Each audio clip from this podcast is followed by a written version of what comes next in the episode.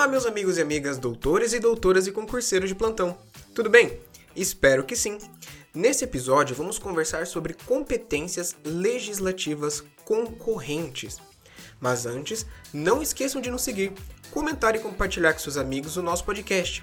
E também nos acompanhem pelo Instagram, o constitucional do e no meu perfil pessoal, o arroba paulo c underline camargo. Olha, eu sei que esse assunto é meio puxado, mas eu vou tentar dar o máximo de mim para conseguir ajudar vocês, tá bom? Nesta nossa saga de estudar as competências, passamos primeiramente pela diferença, né, pelas diferenças básicas entre competências legislativas e competências materiais. Começamos pela competência privativa legislativa da União no artigo 22. Fomos depois para a competência material da União no artigo 21. E agora damos um salto por artigo 24 para falar sobre a competência concorrente legislativa. Então, antes falamos sobre a competência privativa legislativa da União e agora estamos sobre, conversando sobre a competência concorrente legislativa da União, Estados e Distrito Federal. Muitos confundem a competência concorrente legislativa do artigo 24 com a competência material comum do artigo 23. Para diferenciar, basta lembrar que na competência material é comum pelo fato de todos os entes estarem descritos no artigo. Então, União, Estados, Distrito Federal e municípios. Já na competência concorrente, trata-se de competência legislativa e o artigo 23 não cita os municípios. Então, só para a gente conseguir né, uma maneira de gravar, é o seguinte: enquanto no artigo 23 nós estamos diante de uma competência material comum. Então ela já é material, foge do que a gente vai falar hoje, que é a competência legislativa, é a competência material comum. Por que comum? Basta lembrar que comum porque é de todos. União, estados, Distrito Federal e municípios. É citado todos os entes no artigo. Já no artigo 24, os municípios não estão citados, pessoal. Então, é uma maneira que ajuda a gravar a diferença entre o que é a competência concorrente, daí lembrar que é legislativa, porque não cita os municípios, e competência comum cita todos, então não é mais a legislativa, trata-se da competência comum sobre matérias, né? É, eu vou acabar deixando para vocês um esquema no Instagram para ajudar nessa fixação. Mas atenção, esta dica é apenas para ajudar a memorizar para lembrar qual a diferença da competência concorrente e a comum. Isto porque, apesar dos municípios não possuírem citação no artigo 24, a Constituição garantiu aos municípios tanto a posição de ente federativo plenamente autônomo, como a possibilidade de ingressar legítima e igualmente no exercício de competência concorrente quando se tratar de uma competência suplementar à legislação federal e estadual em assuntos de interesse local, conforme o artigo 30, incisos 1 e 2 da Constituição. Mas bora lá. O artigo 24 define como competência concorrente, concorrente entre quem? União, estados e Distrito Federal. Legislar sobre o que? Direito tributário, financeiro, penitenciário, econômico e urbanístico. Então, é, não é muito difícil gravar. A gente, quando a gente passa pela matéria de tributário, nós estudamos os tributos que são da União, dos estados, então a gente consegue puxar por esses exemplos que aqui se trata de uma, de uma competência concorrente. Né? Então, legislar sobre direito tributário, financeiro, penitenciário, econômico e urbanístico. que mais? Legislar sobre o orçamento. Que mais, pessoal? Legislar sobre juntas comerciais, custas dos serviços forenses, produção e consumo, florestas, caça, pesca, fauna, conservação da natureza, defesa do solo e dos recursos naturais, proteção do meio ambiente e controle da poluição. Legislar sobre proteção ao patrimônio histórico, cultural, artístico, turístico e paisagístico. Responsabilidade por dano ao meio ambiente, ao consumidor, a bens e direitos de valor artístico, estético, histórico, turístico e paisagístico.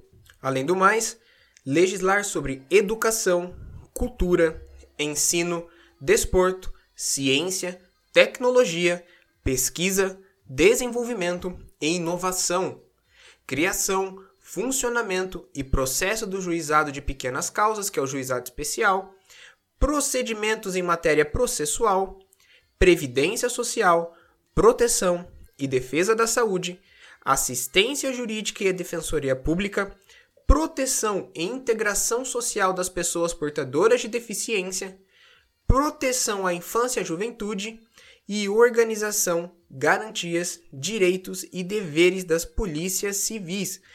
Pessoal, assim como eu venho falando nos outros episódios, eu sei que parece meio massivo essa leitura dos incisos, mas é necessária. Por quê? Vou repetir o que eu ando falando. Ouvir nesse rol é muito importante para você para haver essa fixação desse conteúdo. É um conteúdo que é meio gravado para quem faz é, testes para prova de OAB, concurso e tudo mais. É muito importante ouvir. Então tá no ônibus, está no momento livre, é, colocar, nem que seja para ouvir, deixar ao fundo. É muito bom porque já vai ajudar a fixar. Como eu falei, se a gente parar um pouquinho para pensar, é uma questão de lógica. Por quê? Se estamos falando sobre proteção ao patrimônio histórico, cultural, artístico, turístico e paisagístico. Quando a gente tem proteção do patrimônio histórico, não é só a União que tem patrimônio histórico. Às vezes não tem aquela a casa que é de uma pessoa muito importante para aquele estado. Eu digo porque eu moro aqui em Curitiba e aqui temos muita proteção do patrimônio histórico por, por conta das casas e de modelo mais antigo, né, de, das pessoas, né, que, que são de, vieram de outras culturas e tudo mais, pessoas que marcaram a história de Curitiba, que às vezes têm um patrimônio tombado, um patrimônio histórico, então seria somente da União essa competência? Entende que se a gente parar para pensar, muitos desses incisos eles têm uma certa lógica de ser concorrente, não somente da União, entendeu? Então, mesmo assim, é muito importante haver essa fixação, escutando bastante esses áudios, coloque para para ouvir um em seguida do outro, porque eu estou fazendo questão de colocar esses, esses, esses episódios, né, tratando desse, dessas competências, um em seguida do outro, justamente para ajudar na fixação. Os parágrafos 1 ao 4 foram questões trazidas pela Lei 13874 de 2019, ou seja, uma alteração recente que institui a Declaração de Direitos de Liberdade Econômica e estabelece garantias de livre mercado e que assim definem. Parágrafo 1. No âmbito da legislação concorrente, a competência da União limitar-se-á a estabelecer normas gerais. Parágrafo 2. A competência da União para legislar sobre normas gerais não exclui a competência suplementar dos Estados. Parágrafo 3. Inexistindo lei federal sobre normas gerais, os Estados exercerão a competência legislativa plena para atender às suas peculiaridades. E parágrafo 4. A superveniência de lei federal sobre normas gerais suspende a eficácia da lei estadual no que lhe for contrário quando falamos desta legislação concorrente, né, no âmbito da legislação concorrente, como diz o parágrafo 1, a competência da União limitar-se-á a estabelecer normas gerais. Estas normas gerais e específicas podemos citar o exemplo da Lei Brasileira de Inclusão da Pessoa com Deficiência, a Lei 13146 de 2015, que traz as normas para assegurar e promover, em condições de igualdade, o exercício dos direitos e das liberdades fundamentais por pessoas com deficiência, visando a sua inclusão social e cidadania.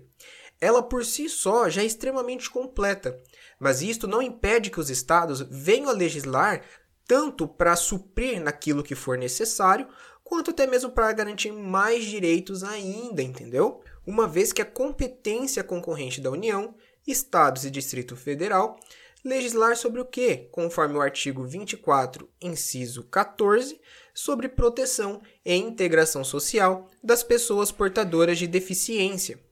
Sendo assim, além da lei federal, também há, por exemplo, eu que moro no Paraná, a lei 18419 de 2015, que estabelece o Estatuto da Pessoa com Deficiência do Estado do Paraná. Além do artigo 24, existem outros artigos que reforçam esta ideia de que, em se tratando de competência concorrente, cabe à União criar normas gerais. Basta buscarmos no próprio artigo 22, inciso 21, que assim disciplina. Compete privativamente à União legislar sobre o quê? Normas gerais de organização, efetivos, material bélico, garantias, convocação, mobilização, inatividades e pensões de policiais militares e do Corpo de Bombeiro Militar. Notem que, apesar de cada episódio se tratar de competências diferentes, uma ajuda a entender a outra. Por quê? Na competência 24, na competência concorrente, diz que a União né, cabe, é, em relação à competência concorrente, elaborar normas gerais.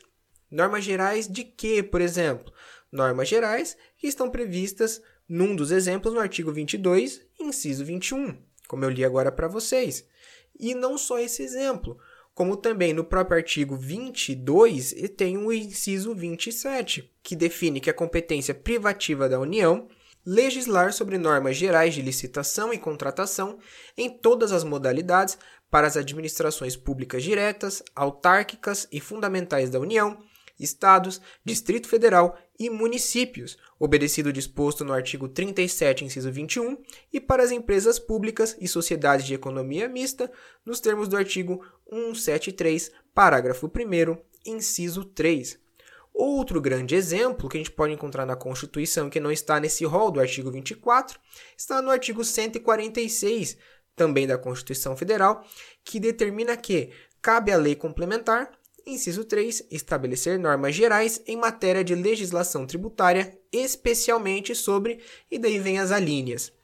Ou até mesmo o artigo 236, parágrafo 2, que determina que lei federal estabelecerá normas gerais para fixação de emulamentos relativos aos atos praticados pelos serviços notariais e de registro. Mas, como eu bem disse para vocês, inexistindo lei federal sobre normas gerais, os estados exercerão a competência legislativa plena para atender à sua peculiaridade, conforme previsão do parágrafo 3. Ou seja, se não houver é, uma, uma lei da União trazendo normas gerais, os estados poderão elaborar essas normas gerais também. Porém, a superveniência de lei federal sobre normas gerais suspende a eficácia da lei estadual no que lhe for contrário, conforme parágrafo 4 do mesmo artigo.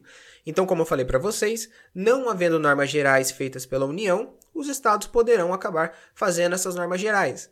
Porém, se os estados fizerem essas normas gerais e posteriormente houver a, a lei né, é, da União trazendo essas normas gerais, esta do Estado irá cair naquilo que não for contrário com a da União, entendeu, pessoal? Então, só novamente repetindo para vocês, estudem esse rol, observem, escutem, olhem as diferenças. Lembra daquela dica que eu dei para não confundir qual que é a concorrente, se a concorrente é da comum, ou é, se a concorrente é da material ou da, da legislativa. A diferença que eu dei é que uma cita o município e na outra não, mas tomar cuidado que o fato de não citar não significa que o município não possa fazer, tá bom? Então tomem cuidado com isso, porque, como eu falei, matéria sobre competência constitucional despenca em concurso público, tá bom, pessoal? Então, não preciso nem falar para vocês que é algo que precisa sim sempre ser estudado. Mas, minha gente, como tudo que é bom dura pouco, por hoje vamos encerrando por aqui também. Me digam, gostaram do episódio de hoje? Siga o nosso podcast em todas as plataformas disponíveis e venha nos dar a sua opinião quanto ao tema ou então sugestões para os próximos episódios no Instagram, arroba constitucional do ou no meu perfil pessoal, o arroba pauloc camargo. Lembre-se que pelo Instagram eu sempre deixo dicas complementares de cada episódio, acaba que um complementa o outro. Então é isso, meu povo, um forte abraço e até a próxima.